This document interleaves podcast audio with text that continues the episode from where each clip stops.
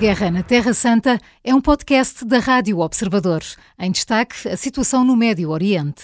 José Filipe Pinto, um alto responsável do Hamas, disse numa entrevista agora divulgada que o ataque de 7 de outubro foi apenas o princípio eh, e ameaça lançar uma, um segundo, um terceiro e um quarto ataque até acabar com o país. Na mesma entrevista, afirmou que Israel não tem lugar na terra porque constitui uma catástrofe de segurança militar e política.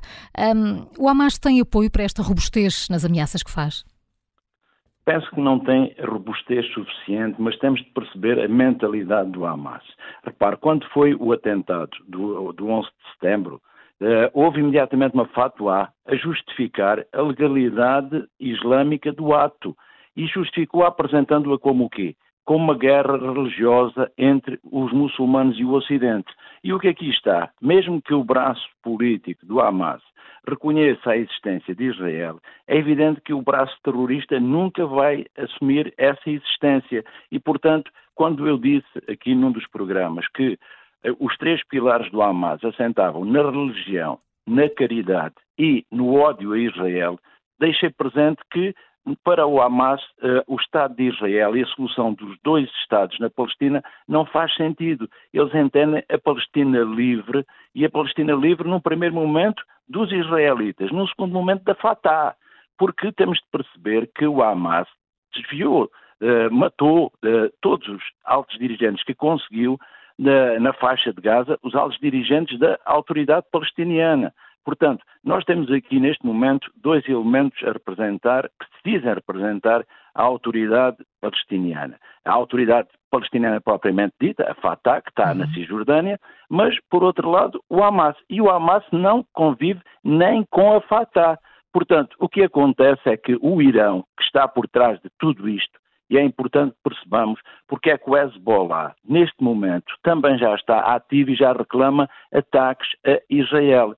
A razão é simples, tanto a Jihad palestiniana como o Hezbollah, como o Hamas, são patrocinados, são subsidiados, e quando eu digo subsidiados é em dois aspectos, é monetariamente ou financeiramente, mas também belicamente, pelo Irão. E repare, há aqui um elemento importante, temos de perceber que o Hezbollah está no Líbano. Ontem fez, penso que foi ontem, ontem, uhum. ontem fez um ano que o Líbano não tem presidente. Aquilo é uma terra de ninguém, em que o governo não é, não tem autoridade sobre o país. E por isso mesmo a situação é muito complicada. Tão complicada como em Gaza. Eu digo que Gaza neste momento é um gigantesco, devido ao cerco, é um gigantesco campo de refugiados, que alberga no seu interior oito campos de refugiados que têm lá uma população muito heterogénea, inclui os terroristas do Hamas, a população civil, que maioritariamente é jovem, mas também é simpatizante do Hamas, e apesar deste grupo estar a utilizar, a meu ver, como escudos humanos, e tem lá, portanto, os funcionários das agências da ONU para a Palestina e de outras organizações não governamentais. Eu diria que, como a peça disse, com a abertura seletiva, e eu volto a repetir, seletiva da fronteira de, de Rafah, o que acontece é que esta ilha de desespero não se consegue transformar numa península. Uhum. E não transformando a ilha numa península, é evidente que o, o conflito tem toda a tendência para escalar. Uh, entretanto, fala-se em crimes de guerra sobre os bombardeamentos de Israel contra o campo de refugiados na faixa de Gaza. Uh, sobre isto, e vai ao encontro do que o José Filipe Pinto acabou de dizer, segundo as forças israelitas, o Hamas constrói deliberadamente as infraestruturas por baixo, à volta e dentro de edifícios civis e coloca assim intencionalmente os civis de Gaza em perigo. Um, Israel está ciente de que pode estar a cometer um crime de guerra ou o facto do Hamas ter estas infraestruturas militares no meio de estruturas civis são fatores que servem de atenuante? Uh, Maria João, essa é uma boa questão, porque o que acontece é que os crimes de guerra estão tipificados. Há quatro crimes internacionais e um deles é o de guerra, o outro uh, é contra a humanidade. E em qualquer uma destas circunstâncias nós temos tendência a incluir os bombardeamentos de Israel. Só que Israel vai sempre argumentar que não está a efetuar, como disse bem, ataques indiscriminados contra a população civil, que não está a fazer reféns, que quem fez reféns foi o Hamas. E vai dizer sempre que, afinal de contas, o que está a combater é o eixo do mal, porque esse eixo do mal precisa de ser desarticulado pela simples razão de que ele é que não respeita as regras da guerra. E eu volto a repetir que os terroristas não são sujeitos do direito internacional, não têm direito ao estatuto de prisioneiros de guerra. E, e uh, vai ser muito fácil a Israel neste caso, justificar que está numa retaliação, mas que não há aqui uma falta de proporcionalidade, bem pelo contrário, o que está em causa é responder a um ataque terrorista que, eh, e tentar desarticular um grupo que está a tornar refém não apenas os reféns que levou de Israel, mas toda uma população. Daí de, ter construído, portanto, todos os seus centros de comando em zonas próximas de hospitais, de, eh, em subterrâneos, de, em zonas que são objeto, portanto, da proteção das Nações Unidas e por, ter, e por isso ter uh, usado essas instalações como refúgios também para os terroristas. Portanto, eu não vejo grande possibilidade de o Tribunal Penal Internacional conseguir provar que Israel, através desta retaliação, está a cometer crimes de guerra, precisamente porque do outro lado está um grupo terrorista que está a usar uma população como refém. Já agora, a passagem de Rafah volta a abrir hoje para cidadãos com passaporte estrangeiro e para feridos em estado considerado crítico. Biden voltou a falar de uma pausa humanitária. Esta abertura de fronteira pode ser um passo para essa pausa ou Israel não está mesmo disposta a mais que isto enquanto não resolver a questão militar? Bom dia, Júlio. Não, o uh, Biden dia, só, falou, no, uh, só falou numa pausa humanitária por uma razão muito simples.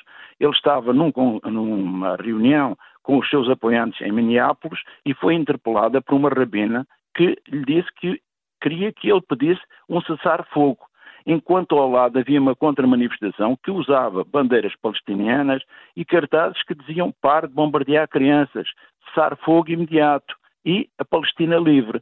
Repare, só no Ocidente é que isto é possível, Júlio. O, o, o entendermos que, apesar de depois esta contra-manifestação ter sido afastada, não foi afastada de forma violenta. Isso significa que o, que o próprio presidente dos Estados Unidos se vê confrontado na rua, num, num evento, com determinadas manifestações que põem em causa a sua política. O que acontece é os Estados Unidos vai enviar uh, o, novo, uh, o, vai fazer um novo périplo, uh, Anthony Blinken, pelo, pelo Médio Oriente e vai procurar encontrar interlocutores. Mas ele sabe que cada vez está mais difícil a questão dos interlocutores. E porquê? A meu ver, a razão reside numa questão muito simples. É a questão da rua árabe. Repare, eu vou lembrar que quando, uh, por exemplo, uma paramédica do Crescente Vermelho das Brigadas Mártires do Al-Aqsa, uma paramédica chamada Wafa Idris, se fez explodir na estrada de Jaffa, na cidade baixa de Jerusalém, esse grupo não reconheceu o ataque.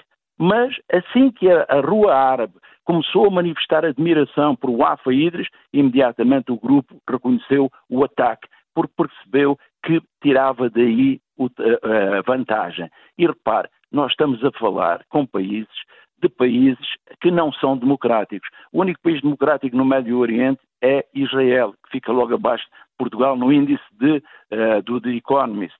Portanto, o importante é percebermos que a informação que ali está a ser transmitida não é como aqui no Ocidente.